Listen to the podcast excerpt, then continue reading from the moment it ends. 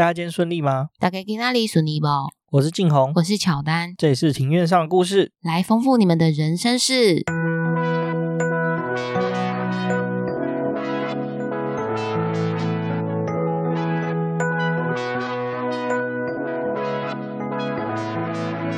我们透过历史、书籍、电影、风土，带你进入那些看似很远却其实离我们很近的事，在这里扩散你我的小宇宙，还有那些故事所延伸出的观点。本节目透过 First Story Studio 上传，Google 搜寻 First Story 了解更多。我们今天录音的时间是四月五号星期二下午大概三点左右。今天是清明连假的最后一天，那大家准备好要收心了吗？应该是没有，我也没有，我也没有。更扯的是，就是因为我整个三月啦，就是因为教招加上一些特休、离离扣扣的因素啊，总而言之，我几乎三月没有一个礼拜是上满五天的工作天。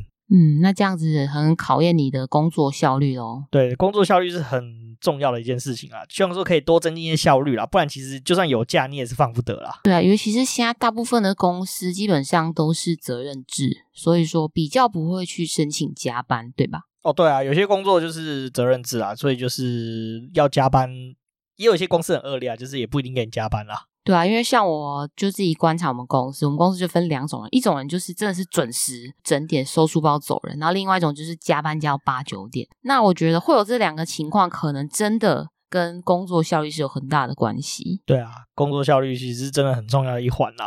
然后另外的话，就是讲到这个清明年假，就是不晓得就是大家有没有去扫墓啦。讲到扫墓的话，就是清明节就有一个很重要的重点，就是吃润饼。对，我跟你说，我妈她星期天的时候去菜市场，她说菜市场唯一的一间润饼摊，整个大排长龙，她从来没看到那间润饼店生意这么好过。哦，对啊，因为传统上清明节是不能够开火的啊，所以大家会才会吃润饼。哦，不能开火，为什么？我也不知道啊，但是我知道的故事就是清明节是不能开火，而且润饼其实有很多流派的，像因为我们是台北人嘛，所以说台北的流派的话是润饼里面是不会包面条的。那我刚刚划了一下 IG，就是我有朋友是台南人。他们家的润饼是有包面的，哇，那这样子南部的润饼是可以吃的比较饱哦。对啊，可是北部的料跟南部的料就是有一些差异啦。像我们就北部就是红烧肉嘛，然后菜啊，然后花生粉之类的东西。反正润饼这个东西其实是自由度很高的东西啊。对，我觉得润饼很好吃。对啊，那我们也欢迎听众来投稿，说你家的润饼是怎么样的？对，你们的润饼是长什么样的？对啊，或许以后有机会来弄一集润饼跟有关系的润饼集数好了。好像不错哦，只要吃你就很高兴。好，另外一个事情就是，我们终于把《华灯初上》给看完了。对，我觉得很突然的就结束了。我觉得第三集收的很糟啦，就有点突然，收的很突然，就说很突然。然后很多角色的曲线也不是很饱满啊，就是有些角色根本不知道为什么要出现，然后也不知道为什么他会就这样莫名其妙就结束了，就突然不见了。对啊，像我们就讲女主角儿子的出生这条支线，我就觉得说很奇怪，就是女主角的儿子那边的。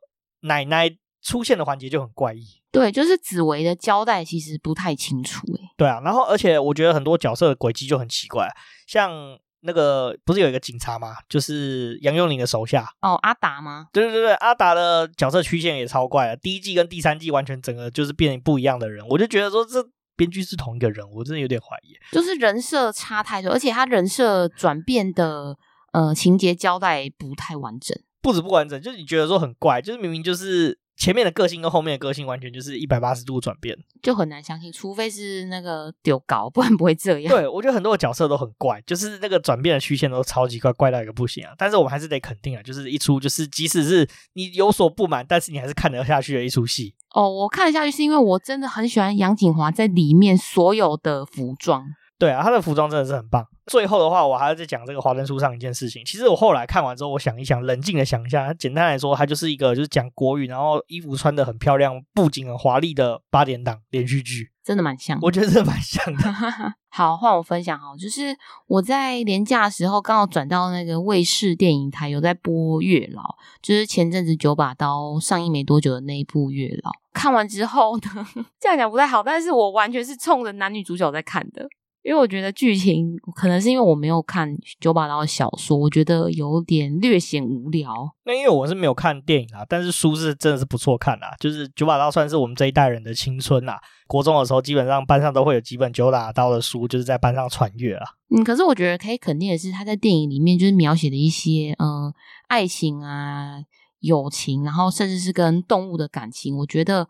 虽然说很老套，但是你看了还是觉得会有共鸣。九把刀这方面描写是真的蛮厉害，因为他有养一只狗啦。那毕竟我也是九把刀老粉啊。附带一提的话，这边在节目上就是需要一件事，就是九把刀跟我的舅舅算是有一点关系的。我舅舅是帮他管理网站的人。哦，我知道，难怪你你家这边有九把刀的签名。哦，对啊，有一次就是高中的时候去喝喜酒，然后那刚好是我舅舅结婚。然后我弟就在厕所门口遇到九把刀，他说他就说：“哎、欸，九把刀在厕所。”我说：“这是假的。”然后我就我我们就随便找了一张纸，就给九把刀签名。哦，所以他人也蛮和善的，对，人蛮和善。然后而且他身高其实不高，就大概一百七左右。对对。然后那时候我妈还有预感说：“哎、欸，我觉得九把刀会去你舅舅的婚礼。”我说：“骗谁啊？怎么可能骗笑？哎，那我扣零的代志，那就还真的去。我妈还叫我说：“你要不要带出去？搞不好可以给他钱。”哦，你是说带书啊？结果你没带，就没带啊！你看不听妈妈的话，就这样。我不知道为什么我妈第六感那么准。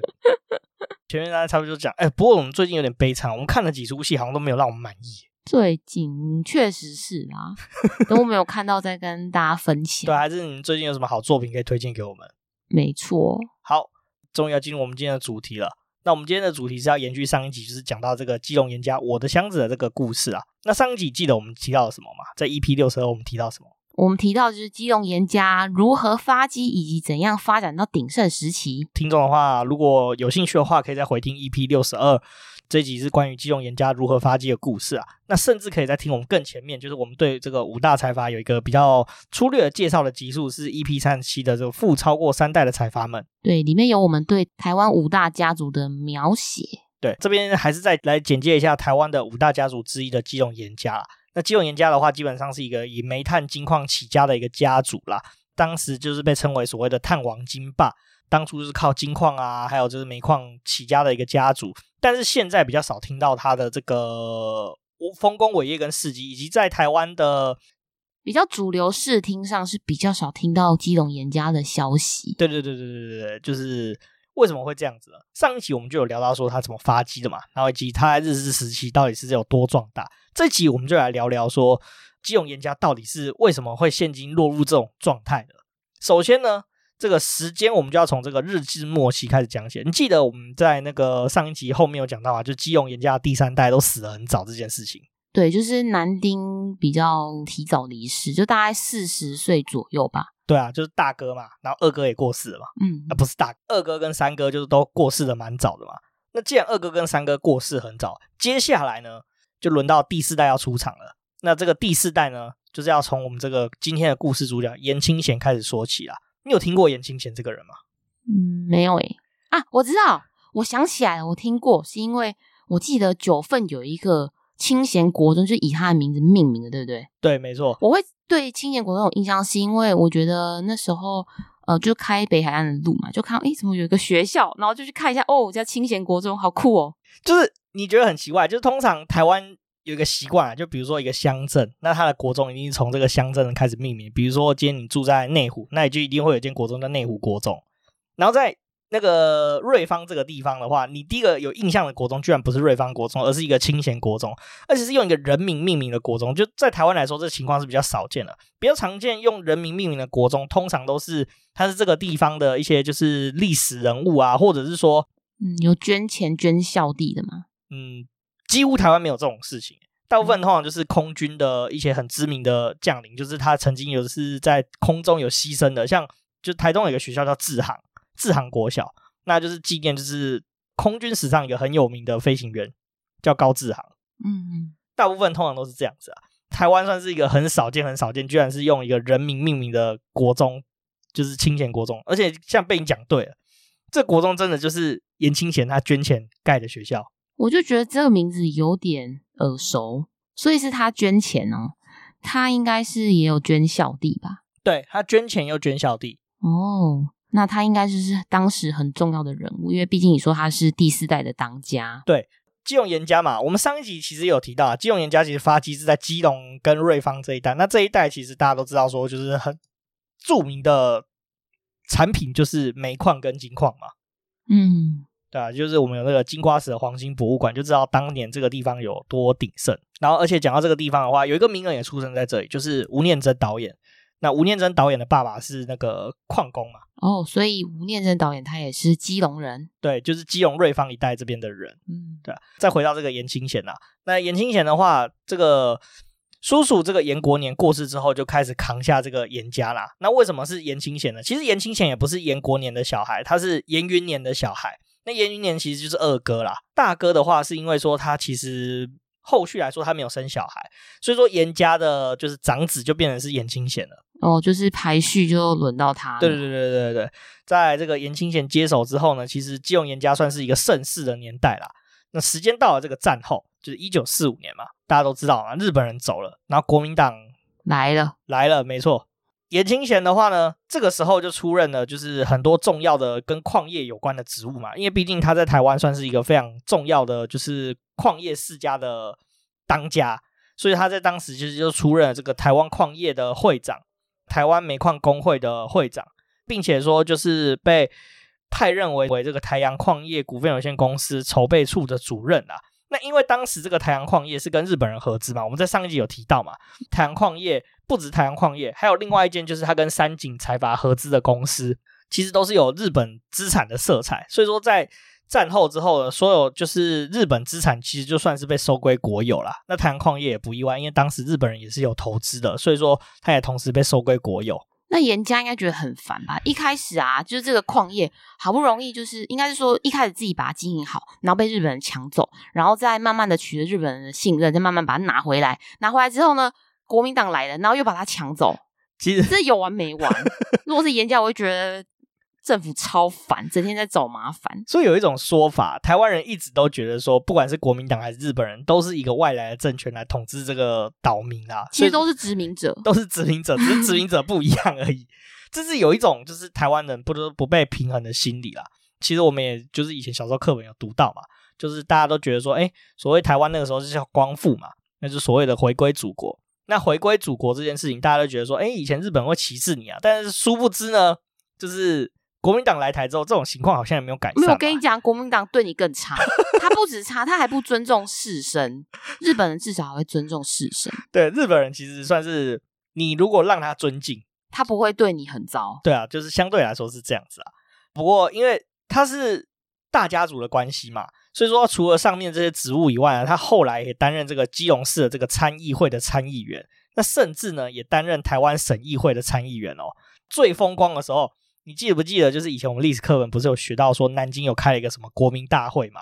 哦，你是说那个万年国会的？对对对对，的那个国民大会，对，就是那个。哦，所以你说严清贤有参加啊，就是有当这个代表吗？对对对，他是当这个国民大会的台湾的代表，去参与制宪的工作。为什么政府愿意让他当？因为他是台湾重要的士绅啊，而且那时候其实整体而言的话，哦、台湾就是一个省份嘛。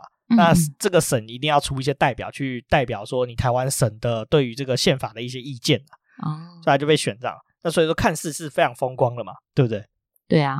那但两年后有一个很重要的事件就发生了，就是令人伤心的二二八事件。没错，那二二八事件我们就不多讲了，大家其实都知道说发生什么事情啊。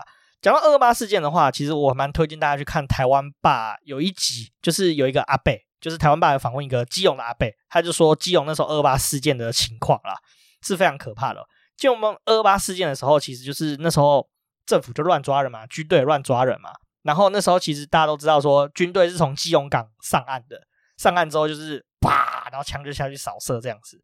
然后后来抓到的人呢，他也没有审判嘛，就一排人，然后手好像是绕铁丝还是什么，我我这因为太久之前了，他是把那个铁丝穿过你的手掌，然后所有的人。就是应该是说，把很多人的手掌串在一起，然后就直接推到海底。没有推到海枪杀，不止推到海里，他先枪杀之后才推到海里。哦，顺序错。对，然后因为一整串嘛，然后你又被串在一起，所以说基本上下去的人几乎是没有活的啦。这真的很可恶。对啊，这真的蛮可恶。那时候大概基隆就发生这件事情嘛，二二八事件嘛，其实我们多多少少都有听说，就当时的士绅，通常因为是他士绅的身份，那二二八事件一开始政府的态度就是说，哎，我们政府是有意谈判的嘛。那所以这些士绅就被推举为这个地方的代表。那颜清贤呢，跟其他就是在基隆地区的这个乡绅啊，就被推派成基隆地方的代表，成为就是基隆二二八事件处理委员会的这个成员嘛。那负责跟政政府谈判跟沟通啊。那我们也知道这个政府是什么情况的嘛。我记得那时候所有台湾的士绅，只要是有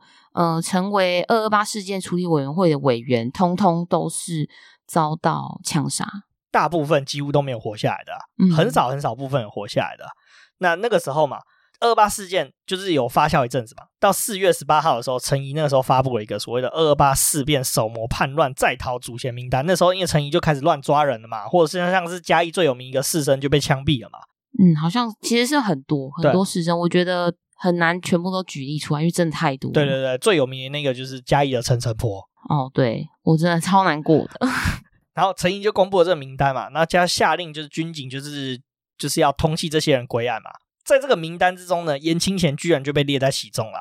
另外，在被列入这个名单之中呢，很多之前其实就是很早就二事件发生过，大概十天之内就几乎都被抓到，然后枪杀。就是我刚刚讲的那个例子，就基隆港一整排下水饺就是这些人。没错，他们真的是很很糟糕，对不对？很没人性，非常没人性啊。那所以说，严清贤就是在外被通缉嘛。不止严清贤哦，连他的堂弟就是严沧海，还有他的三儿子就是严慧清，其实也都遭到就是逮。那严清贤就很害怕啊，他因为以前那个年代嘛，就是要逃跑相对来说还是相对容易一些的。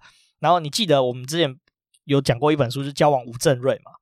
嗯，对。那吴正瑞其实他也是就是在日本的势力之下，他其实也是有在乡间有奔走。其实里面有讲过类似的故事啊。其实他们就是躲在那个就是森林里面啊、草地里面啊之类的。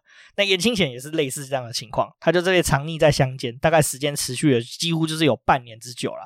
那后来是在家族这个非常极力的营救之下，然后他们就是靠着有力人士的奔走，就我忘记是谁了，但是我记得是一个外省人，所以他的保证之下，那还重获自由，并且自新。自新是什么意思？你知道吗？嗯，自新是有点像是呃写一个自白书，然后跟政府说，我保证以后不怎样怎样怎样，然后我的财产都给你，你不要就是管我。对，没有错，就是这样子。所以说，严清贤就是被迫，就是承认自己没有犯的错，然后还要画押盖手印，并且说跟政府就达成一些协议啊。那财产有没有充公是不能够直接写在那张就是自新的单子里面啊。但是据传啦，基隆严家真的花了非常大的力气，甚至把很多的家产都拿出来，就是才能保颜清贤的这个自由之身这样子。二二八结束之后呢，政府才决定，就是说当时嘛，我们在前面不是有提到这个太阳矿业的部分。那太阳矿业那时候就是说，哎，这是日日方的资产，所以要收归国有。那后来才把这个征收的太阳矿业发还给严家啦。所以在严家有一条家训，就是他们是不碰政治的。这也是为什么说，为什么我们在现今在主主流社会视野中，我们几乎很少听到基隆严家的原因之一。其实蛮多在二二八事件的受难者家属，他们基本上对后代的家训也许多都是希望他们不要碰政治，因为政治带来带来给他们家族非常大的创伤跟伤痛啦。那有一说呢，其实还有另外一种说法，其实就是严清贤为什么会过得这么惨，之一是因为说他押错宝啊。那那个时候其实我们都知道，光复之后呢，就是国民政府那个年代，不只有国民党这个政党，还有一个政党叫社民党。那严清贤那时候呢，是加入社民党，他不是加入车轮党，所以说他才没有办法继续就是顺着车轮党这个路线继续持续发财哦，还是说本身他自己觉得他跟国民党理念就不一样，他就不想加入？我觉得在那个年代啦，就是大人物他们会想要加入政党，通常都是为了要维持自己就是家族的实力啊。那可能单纯严清贤就是看错方向了哦。我的看法是这样子啊。但是这也是一种说法，不过我讲到这个后面这个说法是比较少人有提到社民党的部分啊，那查到的资料也不多啊，这可能就是要他们的后人有出来聊聊这件事情，才会是比较明朗的哦。所以这本书刚好一清庙就没有提到社民党这件事情，他有提到社民党，但是提到的篇幅非常非常的少哦，可能主要从他爸妈的书信里面也看不太出来社民党的一些蛛丝马迹。对，他也是其实是请教家里的长辈才比较知道这件事情啦。既然刚刚有提到，你刚刚不是有提到说自信，然后会充公财产吗？对，你记不记得上集我们有提到一个，就是基隆岩家，对，基隆岩家的肉圆啊。嗯嗯。那上集其实有有稍微有个地方没有提到啊，据传啊，它基隆岩家的这个肉圆啊，光长度哦，就是从最前面走到最后面，就将近超过一公里。哇，那这样在里面走动的话，应该要骑脚踏车吧？不然走路太累了。对啊，不过有钱人也不用骑脚踏车啊，有人扛轿子啊。啊，也是。我刚刚本来想要说骑马，但是应该扛轿子是更更有可能的。对，那我们就上集其实有聊到，就是关于这个肉园到底是有多豪华嘛？长度不止就超过一公里哦，它的占地就广达这个五万平。哦，那真的很大欸，非常大。就是你记得新北不是以前有个追风广场吗？对，号称万平公园诶，就是它的五倍大。所以那个追风广场五个大小就是肉圆，据说啦，那是真的蛮恐怖。这是给大家一个就是脑中有一个概念，五万平大概长什么样子哦。上集有讲到啊，就二战那个时候啊，就是肉圆是被充当这个日军给征收嘛，肉圆就那时候就被充当为这个日军的营舍。军营嘛，被当做日军的仓库做使用。你以为日本人走了之后，肉圆就恢复到原本的风光了吗？其实并没有，没有被下一个殖民者抢走。对，二战之后呢，国民政府认定说这个肉圆其实是日本人的财产，然后就被中华民国国军充公。那为什么会被日本视为日本人财产？是因为说，记得上集我们有提到啊，就是肉圆是是跟一个日本人买的。对，最早一开始的屋主是日本人，他的别墅是吗？对，没错。所以我的猜测啊，是这个原因，所以说就被这个国军充公了。你看欧北岛，反正车轮党嘛。这个财产被充公之后呢，后来就被作为这个眷村的用地至今啊。这个眷村被称作叫建国新村啊。还有另外一个部分的话是被政府给强占。诶，你记不记得基基隆有个公园叫中正公园？不记得，因为台湾到处都是中正命名的东西。好，基隆有一个很重要的公园叫中正公园啊。它是在靠近哪里啊？它在靠近基隆基隆港东岸的山边，是有很像好莱坞的那个字体的那个景点吗？没有没有，那是在西岸啊、呃。不，那我不知道。那就是这个基隆东岸这个公园啊。嗯，它一部分就是严家的这个肉眼就被充公，变成是公园啦。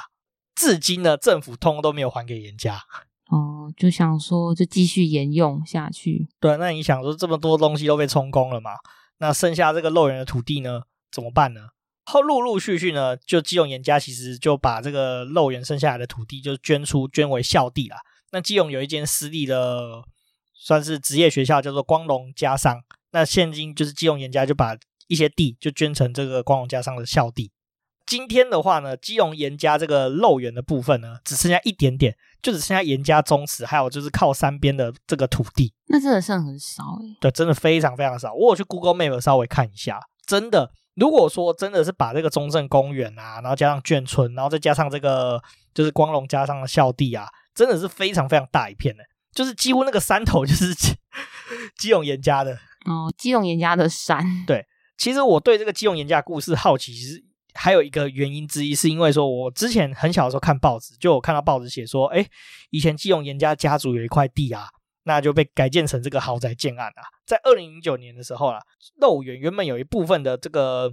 土地是比较靠近这个基隆的运河的部分啊，你记不记得我们去基隆玩的时候，在那个庙口旁边过去一点点，有一条很大，然后就看起来就是非常大条的河流，然后旁边两旁都是有房子的地方。哦，我知道，那房子都看起来比较新。对对对，就是看起来比较要怎么讲，就是看起来就是很舒适的。环境啊，就跟基隆就是一天到晚都靠山的那个环境就是差很多哦，就是画风完全不一样，对，画风不太一样的那个地方啊。哦、那那个地方其实就是基隆的运河啦。那在运河边，其实那块地也是属于肉圆的。那这个肉圆的土地呢，就是被这个基隆在地的一个建商叫做白鹅建设就出资给买下这块地，并且改建成这个豪宅的建案，叫做信义君悦。我还真的用 Google 信义君悦去 Google 这个地标，真的那个房子真的看起来真的是蛮不错的哦。所以真的是在原本肉圆的原址。对啊，而且很可惜嘛，我们听了这么多肉圆的故事，你一定觉得说，哎，虽然说现在已经就是几乎面目全非，有没有一些呃历史上的照片可以就是给大家观看啊？那事实上呢，其实肉圆留下来的照片真的蛮少的，现今呢几乎就只能从这个肉圆影集的这个照片里面，还有它的诗文去窥探说以前肉圆到底是有多么的漂亮。哦，那真的剩下来的文献真的非常的少。对。这也是我在查报道的时候，除了肉圆以外，就是被瓜分的面目全非嘛。你刚刚不是有提到嘛？就是嗯，基隆严家为了要保严清贤出来嘛，肯定是跟政府有做了一些什么交换嘛，这是一个猜测啦。这是我，我觉得不是交换哦，只是单纯他一直把东西送给政府，为了保人出来。好，你这样说也没有错啦。嗯对啊，因为其实他本来就是没有犯罪的，哪来的交换？我觉得交换都是政府他们自己讲的。哦，对了，嗯，那再来的话，就是这个是我在查一篇文章，这个文章的作者是一清庙的本人啊。那一清庙就很好奇以前家族的故事嘛，还有就是为什么他的爷爷，因为颜清贤是他的爷爷嘛，当初就是被二二八抓走，躲在乡间的时候，那为什么自新就是基隆颜家可以算是？虽然说受到重伤，但是还是可以持续的营运。他就很好奇这原因嘛。当初为什么他爷爷就是可以就是安然全身而退？一定是有什么特殊跟政府的一些协议之类的。所以他就去调阅了一些资料。他说，其实基隆颜家在基隆的时候是有占地一个这个六万平以以上的一个房子啊，就是很大了。那我猜测这个六万平其实也有把那个肉源给含进去了。一清庙就去调阅这个基隆市法务局这个土地登记。的藤本啊，就发现说严家不止在这个刚刚有提到那个肉源里面，还有很多的宅邸，在就是这些宅邸在内的很多笔这个不动产呢，在这个一九四七年四月二十一号的时候，全部被转移到这个基隆市政府的名下。所以我猜测这些这个多笔不动产就是包括肉园，然后现在一部分变就是中正公园了。哦，而且所有权转移的登记，就是他去查这个登记成本里面的理由栏，竟然是空白。因为一般来说，登记的理由不可能是空白，因为你一定要有一个比较简单的描述，对吧？很正常啊。就像比如说，我们今天做土地买卖，或者是说我要赠与给你啊，那我们两个去这个户政事务所去登记嘛，就说，哎，我土地要买卖啊，土地登记成本一定会说，哎，为什么我要把土地转给你？一定会写一个理由啊，不，很少会空白啊。对，有空白就有问题，对啊，因为没有空白的话。政府知道理由，他才可以知道说要用什么样的方式去克你税。比如说我们是买卖，那税率可能不一样。那假如说可能是，呃，我今天是要送这个土地给你，那他要就写赠与嘛，那赠与的税又是不一样的。所以如果如果是空白的话，那是非常奇特，也是很奇怪的事情。而且为什么不只是这个理由，一般人想都不可能是空白嘛？那他得到这个说这个说法说，哎，登记理由不可能是空白这件事情，其实是从政府的这个承办相关经办里面得到。他说奇怪，为什么这个是空白？这不可能啊！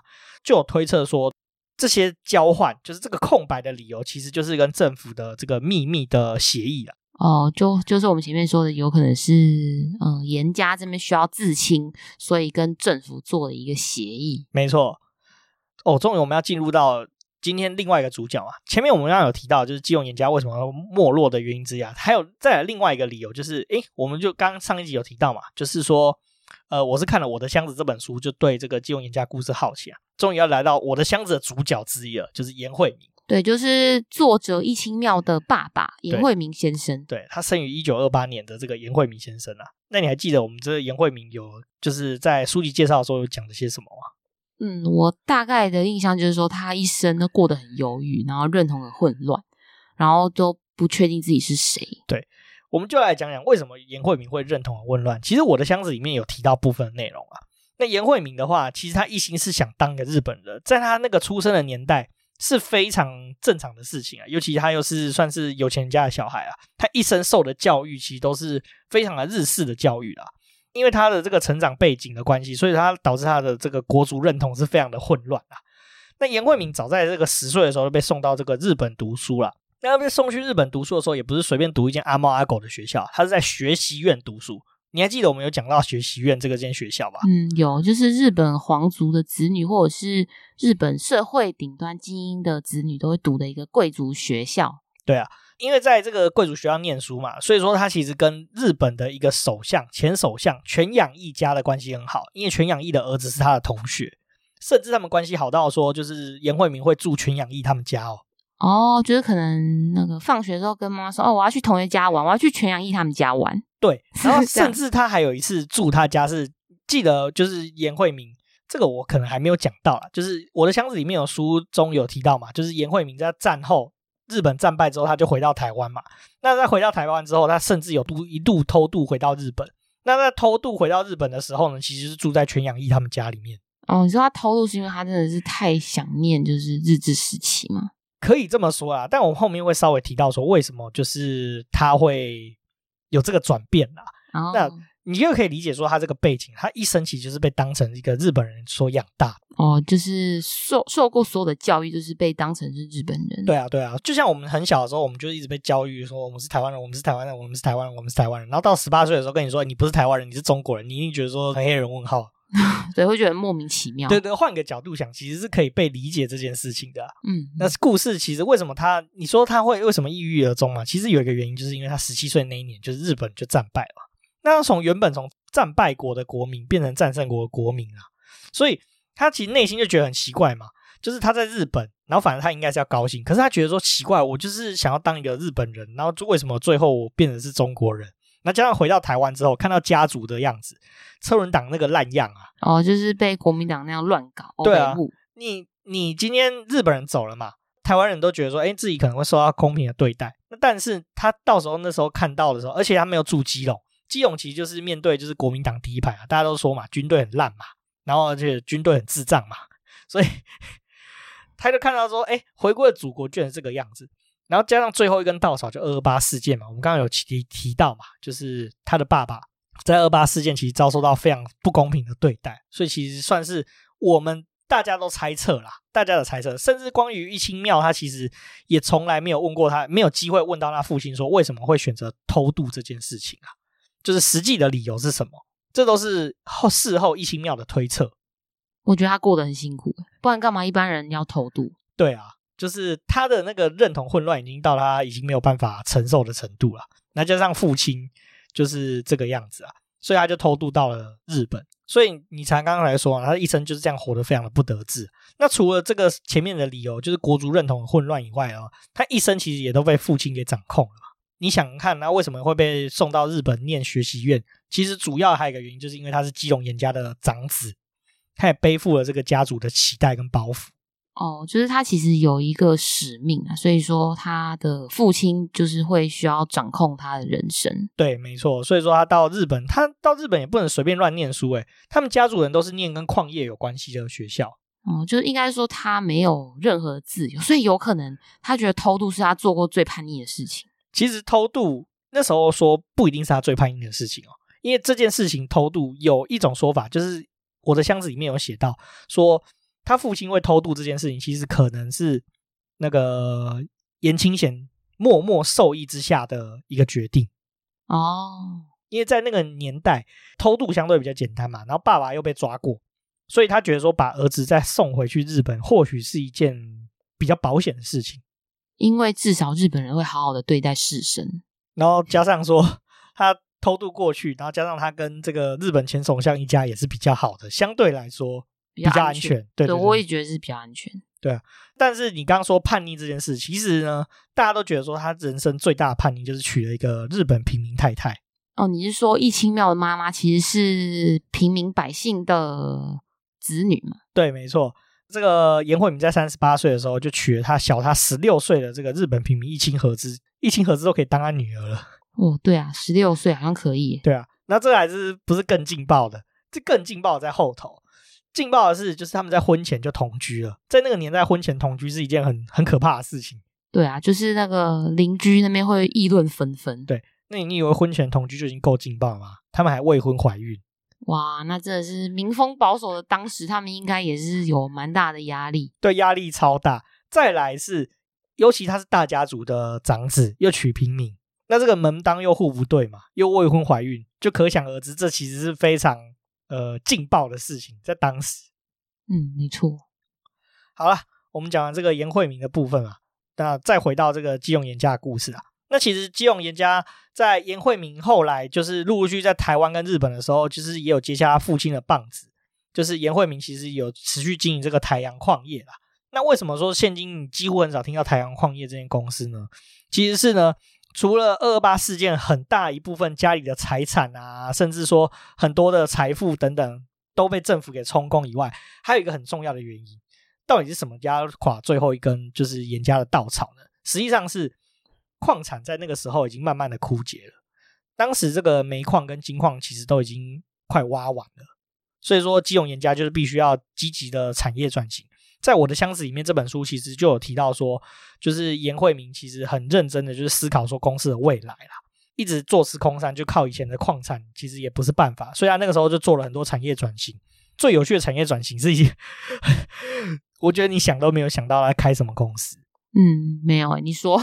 这个公司给你一点提示啊，它跟塑胶有点关系啊，然后是算是全世界呃非常很重要很重要，就是在跟色色的活动有点关系。哦，我本来一开始要讲塑胶袋，因为你说跟全世界都有关系，那色色的东西那应该就是保险套。对，没错，他们就要开了一间保险套公司。哦，是不是要跟杜蕾斯拼了？那时候，那个时候可能是啦，那时候杜蕾斯搞不好也没有在台湾。好，Anyway，总而言之呢，他们这个转投资也不是非常的成功啦。那应该更忧郁了，对，更忧郁了。就是在这种多重打击之下呢，在一九七一年，就是台湾的矿业枯竭了嘛。当时除了矿业枯竭以外呢，能源的转型也是很大一个议题嘛。像我们现在听到，就是大家都不要再用石油相关的产品了，要改用什么东西？电。没错，在那个时候呢，大家不要用煤矿，那改用什么？石油，是吗？真的是这样子啊？哦，就好像是一个循环。呃，长江后浪推前浪的，然后前浪 死在沙滩上，对，大概是这个节奏啦。所以说，基永严家在这些多重打击之下呢，在一九七一年的时候不堪亏损，太阳矿业已经停止了这个采矿的这个工作跟业务了。一九七零年代的时候，就是严惠明就回来接掌这个家族事业，并且进行转型嘛。那并且这些多角化的尝试啊，就像刚刚我们提到，他的尝试有包括这个。台湾的第一家保险套工厂，他如果活在现代，他应该超富有的。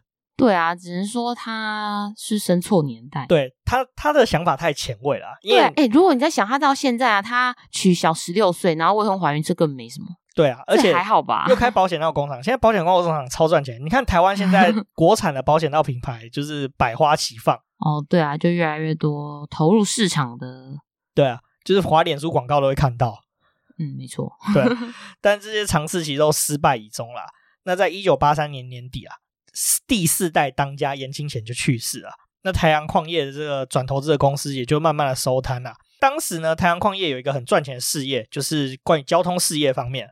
那时候记得上一集有提到嘛，就是他们有盖了这个平西铁路。除了平西铁路以外，他们还有一个很重要的事业，就是大台北客运。哦，那这个大北客运的话，应该不用收摊吧？没有收摊，但是因为之前的转投资公司收摊的关系啊，所以说他其他的这些交通事业就是也受到一些影响。当时有一些那个时间点遇到一些瓶颈啊，所以就慢慢的出售，慢慢的出售了。最有名的一个出售案就是他出售了这个台北客运啊。这件事情呢，其实是发生在近代，我记得好像是二零零几年的事情，还二零一几年，有点忘记了。这件事情的话，其实就引起他们这个台阳矿业这个家族董事会的一个波澜啦。其实那个时候。我的箱子里面就有把这段故事写得非常非常的精彩，那我就不爆雷了。我觉得这段故事其实可以去看啊，就是可以一窥就是台湾五大家族的家族纷争，其实写的真的是个像八点档一样，真的很好玩。所以你推荐大家赶快来看。对，没错。那还是可以讲一下这件事为什么会引起波澜啊？嗯、就是因为其实台北客运在当时是算是虽然说严家没落，可是这是他们非常非常赚钱的一间公司啦。因为你想，台北多少客运是挂台北客运的名字，多少公车路线，而且很多人都要搭，对，很多人都要搭超赚钱的路线。就像我家这边附近有一个路线啊，就是多了跟蟑螂一样，全部都是台北客运。嗯，因为当时的话也没有捷运吧，然后可能火车到的地方又不像公车可以到的地方那么的细。对啊，那所以因为这件事情啊，就是一他出售台北客运，二来是一直以来好像当时家族董事会掌权的那个董事长。他其实没有把利润做很合理的分配啦，就是有一些就是暗扛起来啦，所以说引起了这个董事会的改选了。这个是大概的故事是这样子啊，希望大家可以去看看我的箱子里面这本书写的内容啊。最后就在这个台北客运出售之后呢，其实基隆严家真的算是算是相对是比较没落啊。它最剩剩下来的东西的话，就是主产，就是它九份三成的土地。那这九份三成其实也是真的是很富裕的一块土地啦。据说啦，据说有做过探勘啊，下面其实还是有金矿啊，只是以前以前那个年代要挖出这些金矿的成本太高了。但是相信现在的话，或许还是有这个开采的价值啊。像我们现在知道嘛，现在这个金价一钱就要六千多块台币，嗯，这真的很吓人。对啊，讲到这个的话，就是前阵子因为我奶奶过世的关系啊，就是有分首尾钱啊，我们我跟我弟就有各自拿到一些首尾钱，这个首尾钱是金饰，是小小的金饰啊。我们就想说，这个小小金是小不拉几的，跟没值不到多少钱。然后我们就去称重来发现说，吓死人！原来金这么贵。对啊，真是很难想象。对，很难想象。那我相信到现在，这个其实是很有价值的东西啦。但是现在也还是没有开采啦。不过九份，因为大家都知道啊，九份这个山城这个土地呢，这个山泉水是相当的干净跟清甜啦。所以基隆严家在现在就找到一个新的转型方向，所以他们就开始养起了鲟龙鱼。那也是不错啊，就可以利用这个得天独厚的条件去养殖寻龙鱼。对，然后再销售给各大餐厅啊，像我们在这个三峡山上，其实都可以看到这个寻龙鱼啊的这个养殖餐厅啊。新店的山上也有哦，所以很有可能都是基隆严家他们的。那其实这个基隆严家的故事，其实到这边就是差不多告一个算是逗号吗？暂时告一段落。对，没错。嗯，希望说他们可以再展现出新的不同的篇章啦。那也希望说他们在九份三城的金矿有朝一日可以再度重启，台湾的这个金矿事业啊，再度发展起来。其实我觉得这也是蛮可惜的。不过我们留到我们这个心得的部分，我们再来聊一聊啦。那你听完这个故事，你有什么心得？嗯，我的心得就是，我觉得季用严家的家运嘛，其实他们的家运是真的蛮坎坷的，就是一直遇到莫名其妙的当权者，然后一直抢他们的东西。对。这边要讲两个人很烂，就是车轮党很烂，然后还有陈怡也很烂。哦，对啊，我觉得嗯，已经烂到不知道怎么说了，就是生气也没用的那种地步。没错啦，那还有一个心得，我也觉得是很可惜的一个事情啊，就是我们听完这个故事啊，其实基隆严家我觉得转型的有点太慢了。就我们可以得到一个资讯，就是说现在这个世道变化的非常快啊。以前有钱不代表现在有钱，就是人家说的这个富不过三代啊。虽然说他们到现在还是一个很富裕的家族，但是相较其他的家族比起来的话，他们的发展相对就是没有的这么的繁华啦。